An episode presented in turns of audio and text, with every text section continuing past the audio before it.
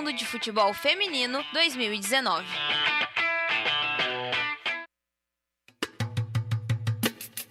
Essa música é dedicada a todas aquelas meninas que sonham em ser jogadora de futebol. Jogadeira. Desde pequena, muito preconceito. Aqueles papos futebol não é pra mulher. Mas aprendi a dominar no peito, pôr no chão e responder com a bola no pé. Sempre com a molecada correndo na rua. É ligeira, monta o time e a panela é sua. Não quer brincar de boneca nem pintar na escola. Só quer saber de driblar, correr atrás de bola. Qual é? Qual é? Futebol não é pra Olá, ouvintes, sejam muito bem-vindos a mais um podcast do Donas, um podcast de encerramento que já tá batendo a saudade. A gente abriu aí com a música que nós embalamos todas as nossas transmissões, a jogadeira, é a música uh, composta pelas jogadoras da seleção brasileira que embalou toda a nossa Copa do Mundo. Então vou te apresentar aí que, quem tá aqui comigo na mesa que vai embalar também esse podcast de encerramento do Donas do Placar. É encerramento da cobertura da Copa Feminina, lembrando porque o projeto segue firme e forte. Então aqui no meu lado direito tenho Mariana Passuelo. Oi, Tatá. Oi, meninas da mesa. Muito feliz aqui da gente fechar essa cobertura, que eu me orgulhei muito de participar. Acho que a gente fez um trabalho incrível. Vamos conversar um pouquinho mais de futebol aí. Aqui também tenho comigo Duda Dal Ponte, Eduarda. Fala, Tatá. E aí, meninas da mesa. E aí, ouvintes. É um prazer estar aqui nessa última cobertura da Copa do Mundo Feminina, né? E vamos falar de futebol que todo mundo aqui gosta muito, né? É, tenho também aqui nossa coordenadora, professora, colega, jogadora, Obrigada. Fernanda Nascimento. Jogadeira. E aí? Gurias, boa tarde, tudo bem? Bom, é o seguinte, vamos falar hoje de futebol, novamente, né? E com um pouco de tristeza e saudades, porque a Copa do Mundo acabou. Apenas daqui a quatro anos teremos novamente, mas Dona segue aí firme e teremos agora o Campeonato Brasileiro pela frente, Olimpíadas e muito futebol feminino para comentar ainda por aí. Tenho também aqui comigo para fechar Dominique. Olá, Tatá. E é isso aí que a Fernanda falou, né? A tristeza já tá batendo na porta. A gente vai fazer aqui mais uma rodada de Copa do Mundo. Mas depois a gente segue com outros esportes e Campeonato Brasileiro. Bom, é isso aí. Só para você ficar por dentro do que vai rolar nesse podcast, nós vamos dar uma análise do que foi essa Copa do Mundo, uh, alguns pontos de destaque dessa grande competição que foi realizada entre 7 de junho e 7 de julho na França e Vamos falar então, começar falando, né, da nossa final uh, no domingo, que foi entre Estados Unidos e Holanda, onde a seleção dos Estados Unidos se eh, sagrou tetracampeã. É... Queria falar com as meninas aqui na mesa. Esse resultado da, dos Estados Unidos tetracampeonato, né, tantos títulos, não é para é, pra mero trabalho, né? Queria que vocês comentassem um pouco do trabalho dos Estados Unidos nessa competição e o trabalho que é feito com as meninas no país, um, desde a categoria de base dos Estados Unidos. Então, Tatá, é bom falar que os Estados Unidos vêm há 30 anos para para Copas do Mundo e sempre vem como favorito. E não é por mera coincidência, é por um trabalho que é desenvolvido há muito tempo, desde pequeno, quando as meninas entram na escola. Porque lá futebol é coisa de menina sim, e elas não vão entrar com 14, 16 anos em um time para começar a treinar. Elas vão entrar com 4 anos para começar a preparação. Tem até um texto que a Dibradoras publicou no Instagram, e eu vou ler um trechinho é, para vocês, que diz assim. É, talvez o segredo esteja no fato de que nos Estados Unidos futebol é coisa de menina e elas começam a jogar em escolinhas e clubes já aos 4 anos de idade. A partir dos 7 já disputam ligas organizadas e passam a entender o que é competir no futebol.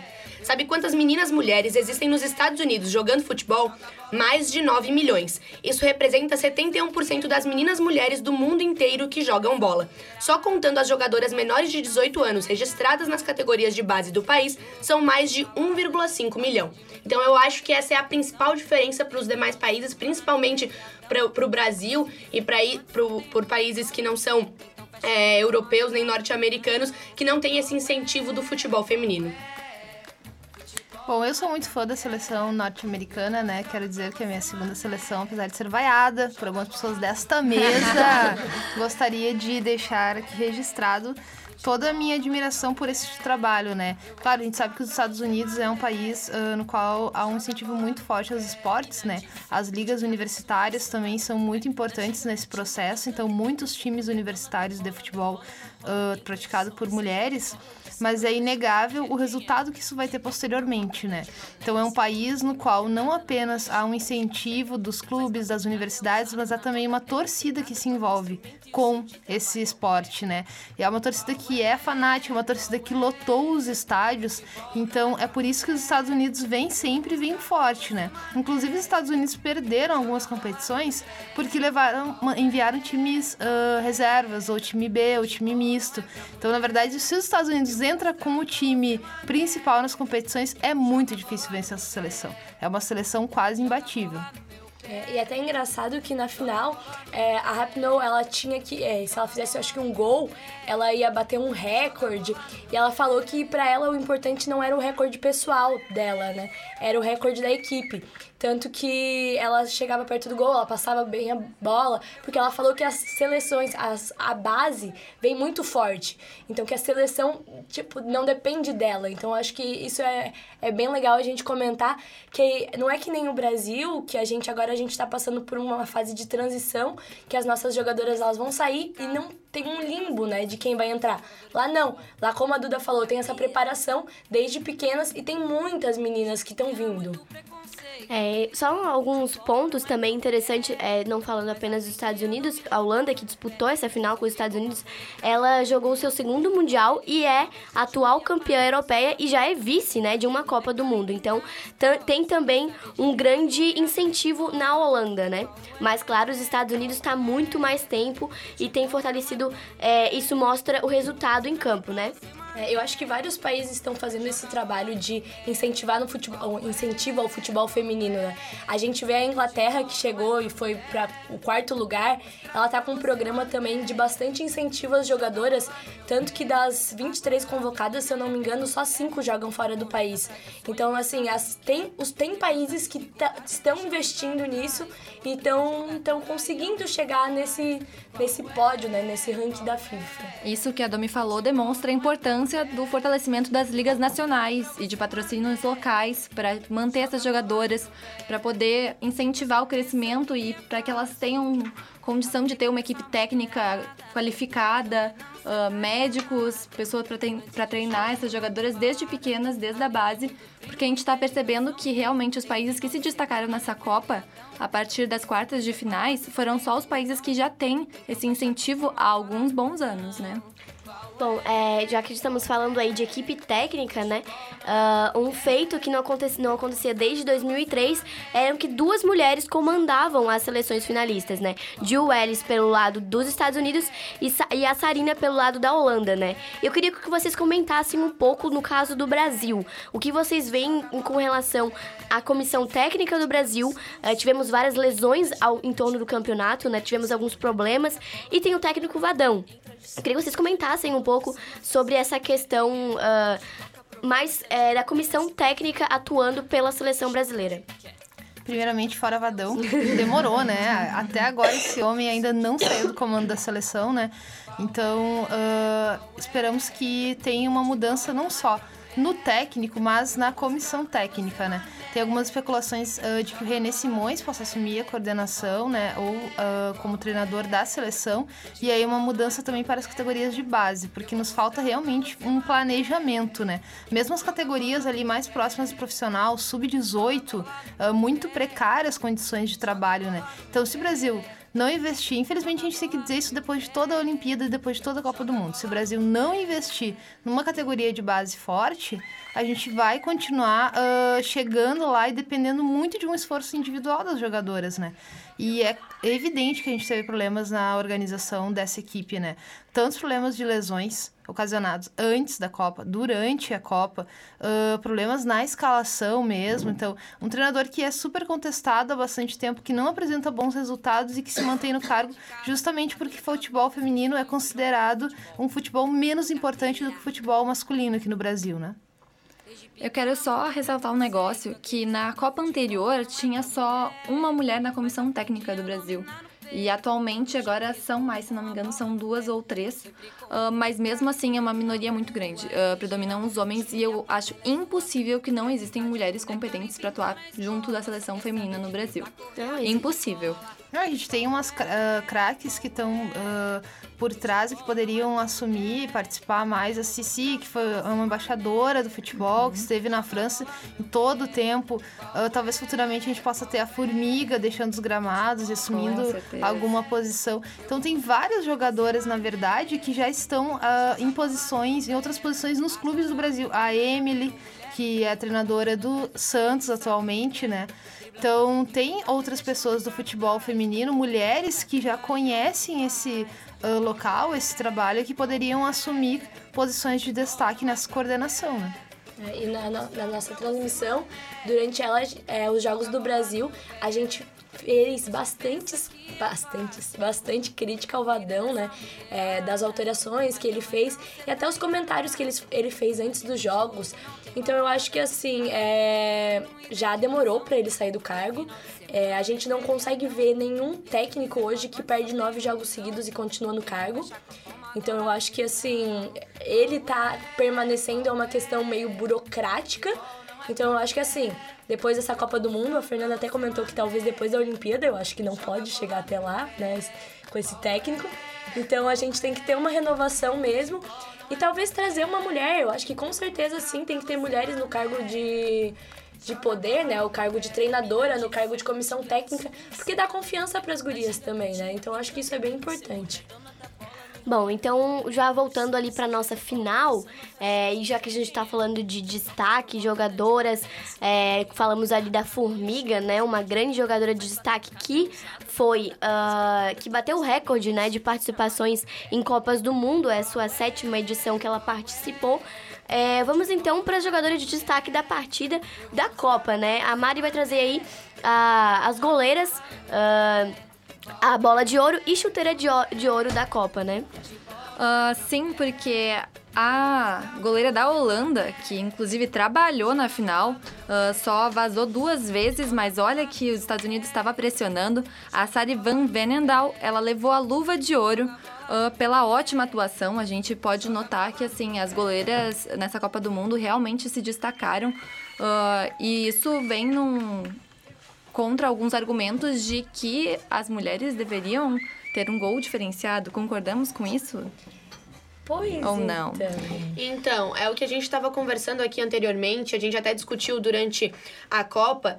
Beleza, é, as mulheres biologicamente são menores, têm uma estatura menor, Porém, se hoje já não tem incentivo, se hoje é difícil arranjar estádio para mulher jogar, estádios é, só com 3 mil lugares e não tem onde é, incentivo e patrocínio para as mulheres irem para o Pacaembu, por exemplo, que teve o jogo do Corinthians, como é que a gente vai pedir para ter é, uma, uma. Perdão uma trave, me fugiu o nome, uma trave menor, porque isso precisaria de marcações diferenciadas e precisaria de campos adaptados para mulheres. Se hoje a gente não tem espaço em campos normais, pensa se tivessem que adaptar para as mulheres. Então isso dificultaria ainda mais o futebol feminino.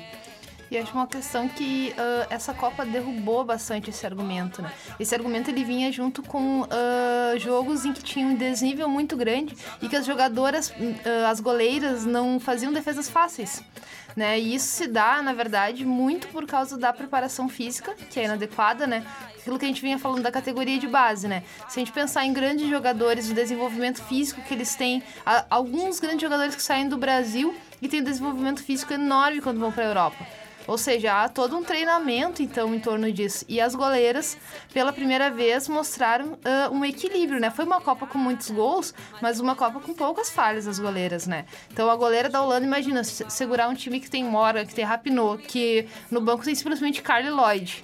Então, assim, a mulher demais, né? E aqui a gente estava lembrando das goleiras sul-americanas, a goleira da Argentina Correia pegou muito nessa Copa, a Endler do Chile, a Bárbara deu, deu uma vacilada ali, mas mas pegou também. E eu acho que o argumento diminuiu bastante com o trabalho, assim, com a profissionalização das atletas mesmo, né? Do futebol, com esse, com esse investimento na técnica, né? O que a gente vinha falando. Em que momento que as meninas começam a treinar para ser goleiro exatamente? Em que momento que os meninos começam a treinar para ser goleiro? Se a gente tem uma diferença uh, que é de estatura média, mas da técnica, quando é que a gente começa a investir? Por que, que isso faz tanta diferença, né? E uma coisa só que você falou sobre o futebol de alto nível que a gente presenciou nessa Copa. Uh, um dado que me chamou muita atenção sobre essa final entre Estados Unidos e Holanda foi que os dois times cobriram 101 quilômetros no campo durante o jogo, em dois tempos. Gente, é muito campo para correr. E assim, ó, jogo equilibrado, 53% de posse de bola para os Estados Unidos, 47 para a Holanda. Estados Unidos teve mais finalizações, sim, quase o mais que o dobro. Mas a gente só viu futebol de alto nível, assim. Então a gente consegue perceber essa evolução que as mulheres estão realmente com um investimento e com o trabalho na base, a gente consegue ir muito longe, assim. É, então vamos então para bola de ouro e chuteira de ouro, já que a gente falou da goleira. Com certeza. A bola de ouro foi para ninguém mais, ninguém menos do que Megan Rapinoe. Ela foi, inclusive, a melhor do jogo também na final e foi a melhor da competição e artilheira do campeonato. Então levou a chuteira de ouro.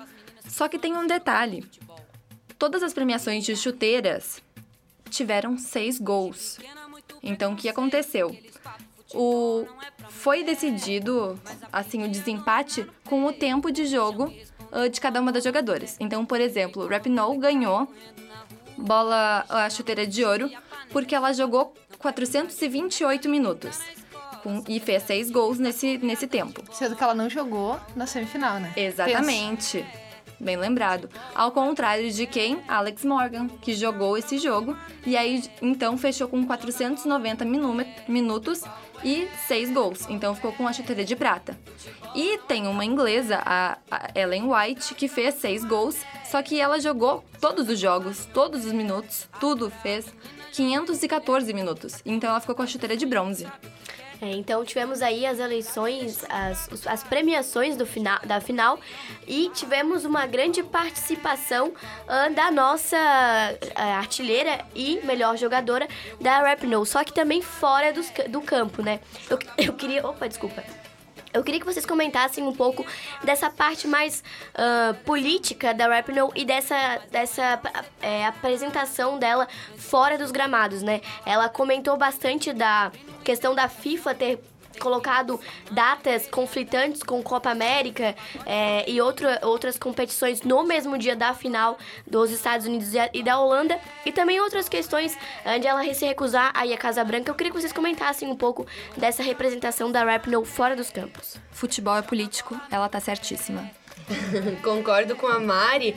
E ela já chegou demonstrando que é, futebol não é só gramado e tem muito futebol fora do gramado. Em um dos primeiros jogos, ela não cantou o hino dos Estados Unidos é, em protesto ao Donald Trump e já disse que não ia é, na Casa Branca caso ganhasse. Ele até brincou no Twitter e teve muita repercussão que, ah, primeiro ganha a Copa e depois vem conversar. Então ela, ela ganhou. ganhou a Copa, foi, bateu no peito ainda artilheira, bola de ouro então ela fez todos esses títulos, ganhou a Copa e assim, mostrou que tem muita força, que o futebol feminino tem muita força, que a seleção americana, estadunidense tem muita força, que ela tem muita força, né? É, ela é ativista é, do movimento LGBT e também é sempre no seu país ela, ela foi junto com as outras jogadoras é, cobrando a liga estadunidense para ter os salários igualados aos masculinos, sempre por igualdade de gênero a luta. Então eu acho que ela é uma figura, a principal figura da Copa do Mundo feminina, né, de 2019 e que fez muita história dentro de campo, como a gente pode ver com esses títulos, como fora de campo, como a gente pode ver é, com ela se recusando a, a, a ir à Casa Branca tudo para mim essa mulher. a, a, atenção, marca esportiva que patrocina a seleção dos Estados Unidos, por favor, mandar um mimo, essa camiseta de Rapinoe para mim. Amo esta mulher. E eu acho que assim, ó, ela é muito representativa de tudo que se discutiu nesta Copa, né? Foi uma Copa com grande visibilidade, no qual a discussão da uh, maior igualdade de gênero uh, esteve bastante presente. E tem uma questão que ela não só é ativista pelas causas uh, que lhe tocam pessoalmente, né, como uma mulher lésbica, mas ela também é ativista em prol da igualdade racial, né? Então ela também se posiciona contra o Donald Trump por causa da política policial, que é uma política que vem sistematicamente assassinando pessoas negras. Então, Rapinoe é uma pessoa que não temos o que falar a não ser bater palmas para ela. E ela uh, derrubou aquela frase, né, de que quem lacra não joga. Beijos, felicidades, rapinou tudo para nós. Isso é uma coisa que tu falou, realmente, eu acho que ela é a figura que representa a Copa do Mundo feminino com tudo. Dentro de campo e fora de campo, ela é a figura dessa Copa. Bom, é, então vamos falar de outra figura, mas dessa vez do nosso lado, né? Na seleção brasileira tivemos muita representatividade também é, pela Marta, né? A Marta jogou de batom, jogou com chuteira sem patrocínio para pedir igualdade. Então eu queria que vocês falassem também da nossa craque Marta, que também teve um marco, né? É, a Marta também é uma mulher maravilhosa, lacradora, tudo de bom é a nossa craque, né? Eu acho que não é só a nossa craque, ela é a craque do mundo inteiro. Por tudo que ela faz e todas as conquistas que ela tem na vida e no trabalho dela, né? A Marta essa Copa ela conquistou o título de maior. Como é que é? Goleadora? Artilheira. Artilheira. Ela fez 17 gols. De todas as Copas entre masculino e feminino, né? É, passou o Cross, que. Close. Ele... Close? Isso. o Close da Alemanha que já é aposentado. Isso. E tinha 16 gols. E agora ela completa 17 gols nessa Copa e se torna a maior artilheira do mundo. Exatamente, ela, assim como a Rapinoe dos Estados Unidos, ela no, primeira, no primeiro jogo ela entrou com uma chuteira preta que tinha o símbolo de igual do lado, né, nas cores azul e rosa. E quando ela fez o primeiro gol e se igualou ao close, ela apontou para a chuteira pedindo igualdade é, no futebol feminino e masculino, né? Então também depois entrou com um batom roxo que impactou todo mundo nas redes sociais, depois com vermelho a gente acabou descobrindo que era o patrocínio da Avon, né? É, para a Marta. Então ela entrando em campo com a chuteira sem patrocínio nenhum, sendo que muitas marcas é, oferecem para elas, porque ela é seis vezes melhor do mundo e querendo ou não, apesar de o futebol feminino não ter tanta visibilidade, algumas figuras têm muita visibilidade é, ela mostra como é necessário ainda. A melhor do mundo, ela precisa fazer isso. Ela precisa entrar em campo e dizer. Igual, a gente precisa de igualdade de gênero. Então, é, é difícil. A gente está aí em 2019, século 21, e a seis vezes melhor do mundo precisa ter atitudes como essa para o mundo parar e prestar atenção nessas coisas grandes que não são prestadas atenção, né? E eu acho que uma coisa importante também, Duda, é de perceber assim como as atletas que são ícones no futebol feminino, elas são politicamente engajadas, elas são posicionadas, elas uh, transcendem o futebol.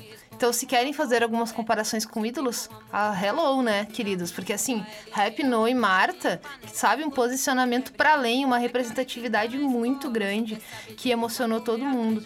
E a Marta, ela já voltou a jogar, queria destacar isso, já voltou a fazer dois golaços no sábado. Essa mulher é simplesmente demais. A gente está falando da Marta e da Rapinoe e também teve a Ada Henberg, da Noruega, que ela nem foi para a Copa por, é, por, essa disparidade financeira entre os salários de homens e mulheres. Então ela é a que mais ganha é, no futebol feminino, né? Se eu não me engano, é 1,9 milhões. E comparado com o que mais ganha no futebol masculino, que é o Messi, é uma disparidade gigante. Então a gente, ela nem foi para a Copa e ela já tinha avisado isso antes. Se não arrumarem um salário, essa disparidade financeira, eu não vou para a Copa. E ela fez isso, bateu no peito e poderia ter ganhado vários títulos, visibilidade, mas ela falou não. Primeiro igualdade, depois a gente entra em campo e faz história. Sim, a Noruega poderia ter ido para semifinal. Certamente com ela em campo, ela é uma grande jogadora, né? Então, abre mão do maior evento esportivo do mundo justamente para lutar por uma causa. Marta abre mão de um patrocínio para lutar por uma causa. Rapinoe aguenta todas as críticas nas redes sociais, inclusive dirigidas pelo presidente da nação, para lutar por uma causa. Então, assim, são mulheres uh, que não, as quais não falta coragem, né? Coragem e força demais, assim. Acho que a Copa foi muito representativa nesse sentido. E futebol também, né? Não falta coragem e futebol no pé, porque olha, que elas jogam, elas jogam demais, essas mulheres. Bom, então só vamos apresentar uma outra participante da nossa mesa que chegou aqui, uh, Maria Heloísa. Seja muito bem-vinda à nossa, nossa mesa. Oi, gente, é um prazer estar aqui e poder falar de como foi importante essa Copa do Mundo, tanto para o Donas como para o futebol feminino. Bom, então já que vamos falar de cobertura, de transmissão, vamos falar de recordes, né? Que muitas, muitos lugares falaram e muita gente falou que foi a Copa das Copas, né? Foi uma Copa atípica, diferente de muitas outras, por questões de transmissões em TV aberta, TV Globo transmitiu os jogos uh, e teve muita audiência. A gente vai falar sobre alguns dados aqui, mas eu queria que vocês comentassem sobre isso, sobre esse alcance e também falar uh, sobre questão de público mesmo, né? De pessoas que estiveram nos estádios e nós estávamos falando de igualdade. No último jogo da final, a torcida gritava pedindo igualdade, né? Então teve esse retorno do público. Eu queria que vocês comentassem sobre isso. Transmissão e público nessa Copa que foi diferencial das outras uh, que tinham acontecido até então. Eu acho que esse negócio de o futebol feminino ser transmitido na TV aberta é muito importante para desmistificar tudo isso de ah, a mulher não joga futebol. Ver as mulheres jogando futebol, reconhece o trabalho, o esforço e a força dessas mulheres em campo, porque às vezes as pessoas realmente não têm acesso a isso. Então, o fato de tu ter uh, transmissão ao vivo uh, pela maior emissora do país, isso é muito forte. E assim, ó, foi uh, uma boa transmissão. A gente teve público acompanhando, assim, de uma forma que nunca aconteceu antes, mas pode ser melhor. Eu acredito que assim, ó, ainda tem muito potencial. A gente não viu tanto engajamento como acontece na Copa do Mundo feminina, masculina, me desculpa. E a feminina merece tudo isso. Merece tudo isso e muito mais, assim, por tudo que as mulheres já enfrentaram. Falando então em alguns dados, é, a maior audiência em TV tinha sido na final de 2015, do jogo entre Japão e Estados Unidos, com 25 milhões de pessoas assistindo. Aí, falando de dados da TV aberta aqui no Brasil, o jogo que mais teve audiência, mais teve gente assistindo foi as oitavas de final entre França e Brasil, com 88 milhões 454 mil pessoas assistindo, quase 90 milhões. Ou seja, é muita gente. E aí a gente tira aquela aquele, aquele fato de que todo mundo diz: ah, não tem audiência, a gente não ganha dinheiro colocando futebol feminino na TV. E essa Copa veio para mostrar que ganha sim. Tanto é que a Rede Globo, que passou os jogos do Brasil, talvez não iria passar a, a final. Mas aí voltaram atrás e passaram a final porque tem público querendo assistir futebol feminino. Então não tem mais aquele argumento, ai, não tem audiência. Tem sim, porque tem gente interessada e a tendência é ter cada vez mais gente interessada, porque como a Mari falou, é uma porta é, que abre e tem mais visibilidade pro futebol. E a gente vê que várias emissoras prometeram passar os jogos femininos da Copa e não cumpriram com essa palavra, né? Então a gente teve que ter, teve alguns problemas na transmissão. Por exemplo, no jogo de Chile e Suécia, a gente não achou a transmissão em lugar nenhum, sendo que eles tinham prometido que ia passar, e a gente só foi conseguir achar uma transmissão de uma TV chilena.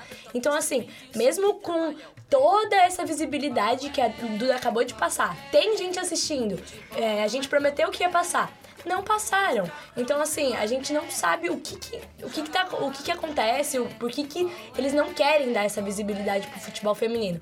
Mas a gente, como querendo fazer um bom trabalho, a gente também não consegue, porque eles não, não colaboram com a gente. Né? Respondendo a pergunta, eu acho que eles têm medo que a gente domine o mundo. Mas em relação às finais, né, que aconteceram no mesmo dia, é, a Repno até reclamou muito sobre isso, porque a gente teve uma maior visibilidade de futebol feminino, a gente teve é, pessoas realmente interessadas em assistir, só que aí acontece isso de ter a Copa América e a Copa do Mundo Feminina, as finais no mesmo dia, né? E isso irritou muita gente.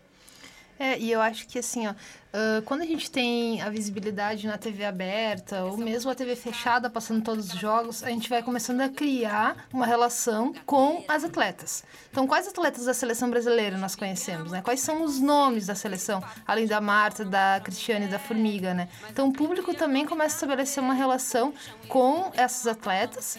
E uma outra questão é dos estádios, que os estádios da Copa uh, do Mundo, antes da Copa começar, mais da metade dos ingressos tinham sido vendidos. Todos os jogos dos Estados Unidos, as semifinais, a final. Então, uh, estádios lotados, né? Foi o que se viu. A França, de fato, abraçou a Copa do Mundo.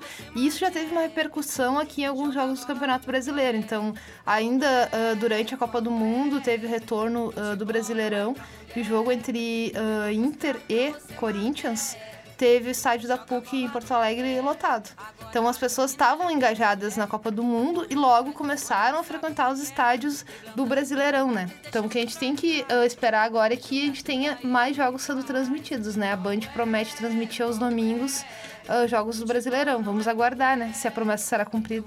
Exatamente. Sobre o que você falou, Fernanda, é, a gente percebe que quando passa na TV e começa a ter essa relação com as jogadoras, a gente começa a acompanhar em outros lugares, né? Por exemplo, agora a gente já sabe, o público já sabe algumas jogadoras do Brasil. Conheceu até elas foram na Globo comentar a final. Então vão começar a acompanhar os times. Ah, algumas jogam no Corinthians, no Iranduba. Então vão começar a acompanhar o brasileiro.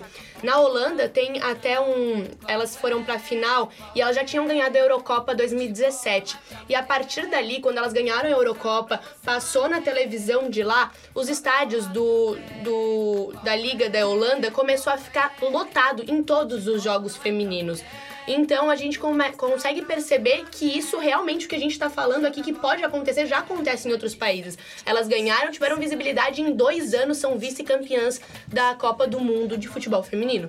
Então a gente percebe esse resultado em dois anos. É muito pouco tempo, né, para um grande resultado.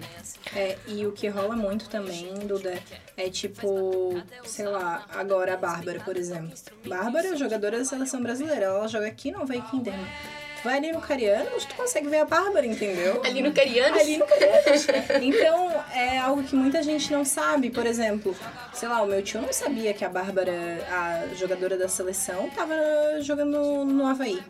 Ah, o meu pai Entendeu? também não. Ontem eu falei pra ele, ele ficou, ah, a gente pode ver ela? Eu falei, sim, é, aqui do lado. Super acessível. e eu achei, ah, quando a Bárbara voltou, teve uma recepção pra ela, com uma faixa, pouquíssimas pessoas. E ela deu uma entrevista, assim, super emocionada. Falou que nunca imaginou uma recepção como essa. Que é uma coisa muito pequena, né? Muito básica. Elas deviam ter uma um retorno maior. É porque né? a gente sabe que, sei lá, acesso ao Neymar, gente, nunca, né? Mas a gente teve até uma. As jogadoras uh, do Brasil, o time que veio, uh, as jogadoras que vieram pra cá, tiveram uma recepção no aeroporto que foi bem bonita, né? A galera madrugou, se organizou de um dia pro outro, muito rapidamente. Também essa logística não ajuda em nada, né? Então, da CBF dá um tempo para as jogadoras chegarem, chegar num horário comercial, não chegar às três da manhã, sabe? Para que a torcida possa também estar tá junto e fazendo essa festa, porque isso é de fato muito estimulante. A gente viu a Suécia voltando para casa Quantas pessoas tinham recebendo a Suécia? 70 mil? Parecia uma fanfest de quando teve a Copa do Mundo aqui no Brasil, de tanta gente num palco, um monte de gente, grande evento, meu Deus. E vale ressaltar que foi a Andresa Delgado que organizou pelo Twitter a recepção das jogadoras brasileiras no aeroporto de São Paulo. Mas isso é importante. Uh, tu cria esse vínculo em termos econômicos do que a gente está falando. Assim, ah, não rende, não rende. Nossa, cada evento desses, o quanto não gira economicamente. Pela primeira vez a gente tem um uniforme só da seleção uh, brasileira feminina de futebol. A gente também teve outros uniformes. Se você procura no site, esses uniformes estão sendo vendidos, as pessoas estão procurando. Ou seja, há, há um, as marcas estão agora se interessando, né? A gente estava comentando antes, a Budweiser vai patrocinar a Liga Americana agora. É uma grande marca de cerveja. Então, assim, o futebol feminino dá dinheiro, sim. E é muito bom de se ver. É, então, já que a gente estava falando de recepção pelo público, para finalizar, eu queria que vocês falassem um pouco desse futuro, o que vocês veem para o futebol feminino, principalmente olhando para o Brasil, ou o que vocês esperam, né? Teve bastante audiência, recepção pelo público no aeroporto e realmente tem muita gente interessada pelo esporte. Como que vocês veem daqui para frente e o que ainda precisa ser feito? Gente, eu acho que deu uma acordada no povo, né? Tipo, eles perceberam que é, é legal, é um futebol massa, que não é aquele negócio de. Isso já, já ficou pra trás há muito tempo. Que vale investir em base.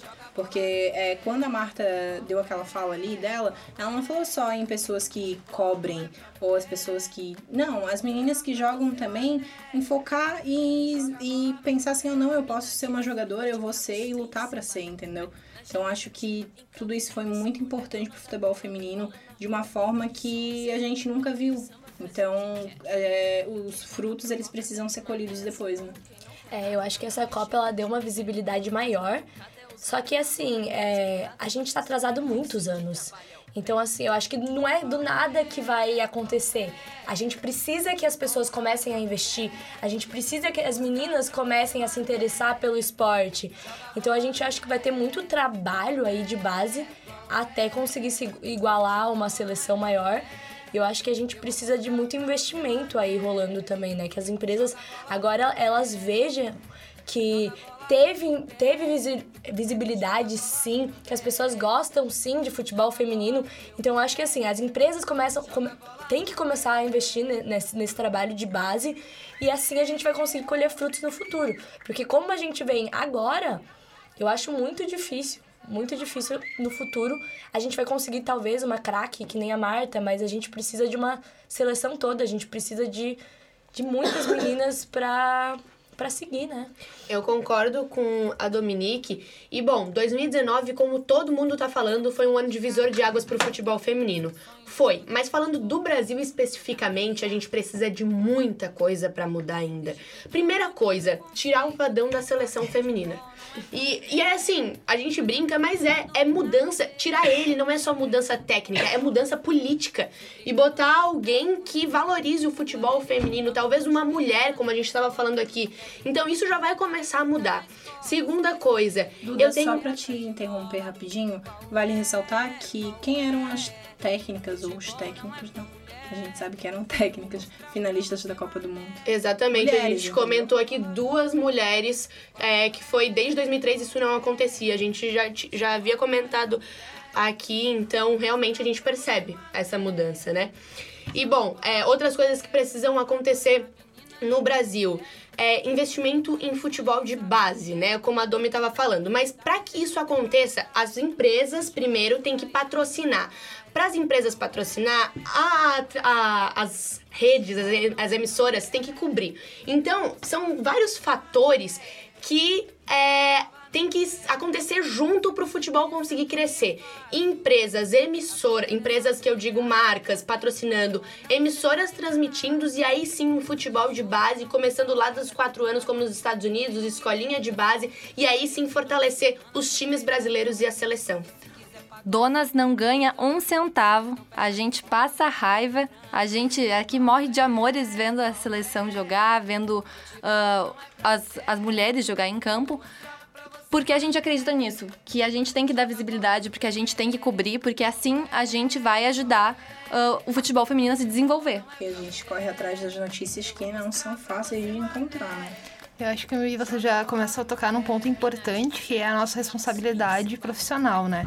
Porque o jornalismo tem uma responsabilidade enorme nessa desigualdade também. O que a gente viu de cobertura ruim das grandes emissoras não foi pouca coisa, né? Então, uh, repórter, comentarista que não que fica o tempo todo fazendo uma comparação entre futebol masculino, entre futebol feminino, não sabe o nome das atletas, não sabe o histórico dos países, quer forçar uma relação de rivalidade entre Brasil e Itália que não existe. Então, assim, há um grande despreparo dos profissionais que estão no mercado, né? Então, por isso também esse projeto é tão importante. É, e vale ressaltar também que se não fosse o Donas do Placar, jornalismo UFES que não ia cobrir nada sobre o, o a, a Copa. Copa do Mundo Feminino.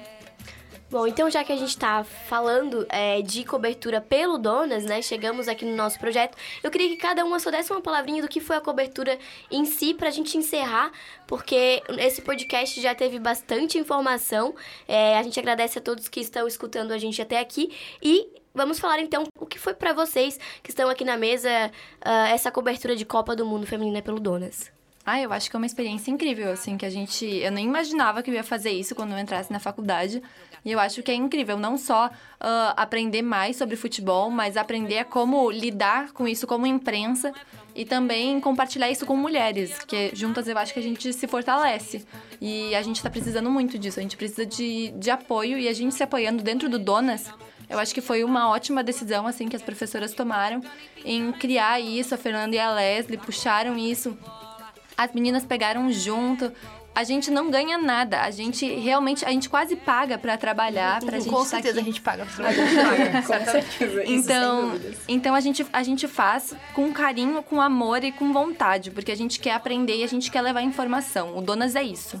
É, e eu acho legal que quando a gente começou, a gente nunca imaginou a repercussão que teria, né?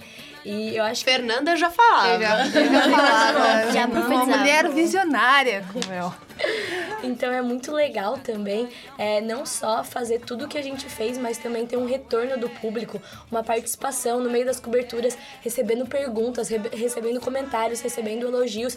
Então acho que pra gente isso foi muito legal. Tipo, além de agregar profissionalmente, a gente teve uma, uma- um público participando, então isso foi muito, muito, muito gratificante. Eu acho que a gente vai continuar e a gente pede pra quem gostou da- das nossas coberturas continuar acompanhando a gente, porque eu acho que a gente tá fazendo um bom trabalho aqui e acredito que vocês vão gostar do- das nossas novas produções.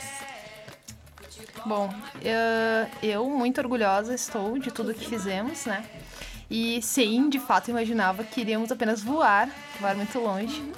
E acho que eh, a gente tá perce percebeu um grande eh, espaço que está aberto neste mercado, que é futebol de mulheres e mulheres no jornalismo esportivo. Então esse protagonismo que está sendo ah, defendido, está sendo reivindicado, ele precisa também ser ocupado na universidade, que é o lugar que a gente pode errar, que a gente pode rir, que a gente pode fazer a eleição das piores frases da jornada. Então é o lugar Quem que a não gente leva faz. grandes momentos que vivemos aqui.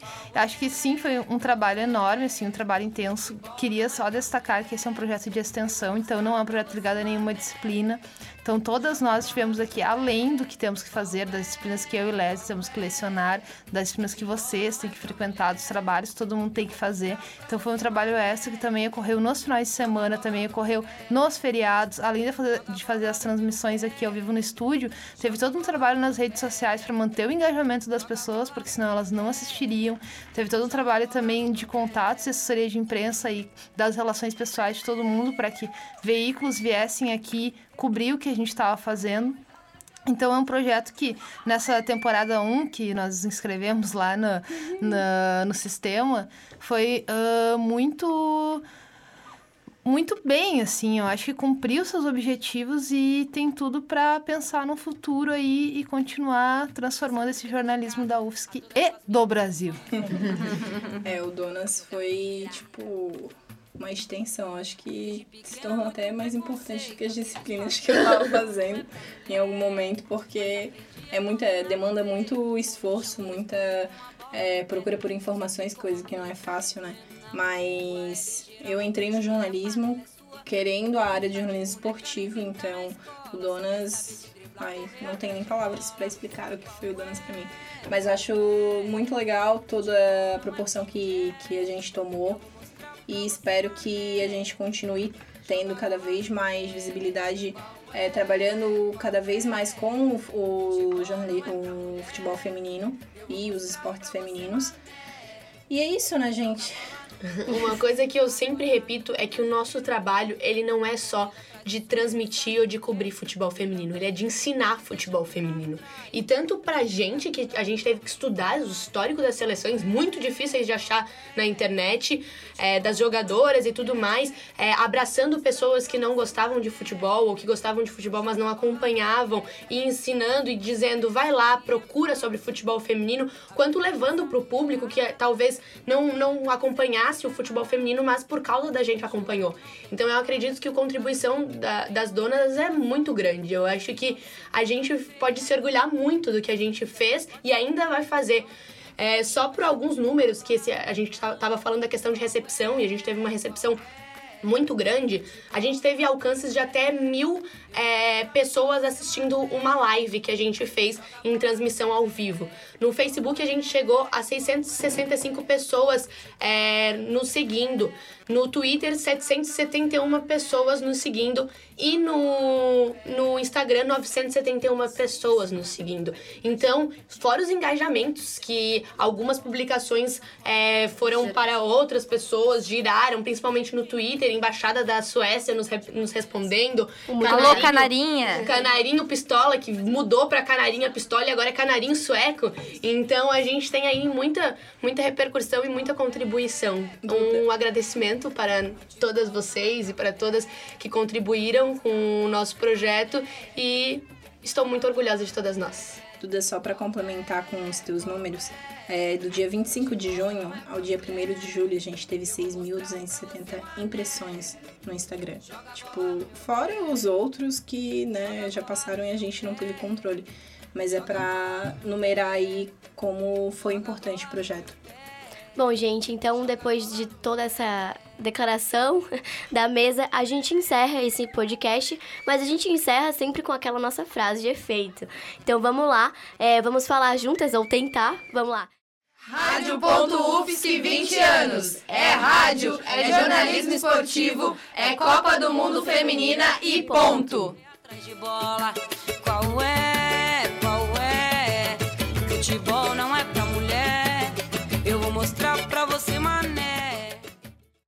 agora no refrão. Qual é? Qual é?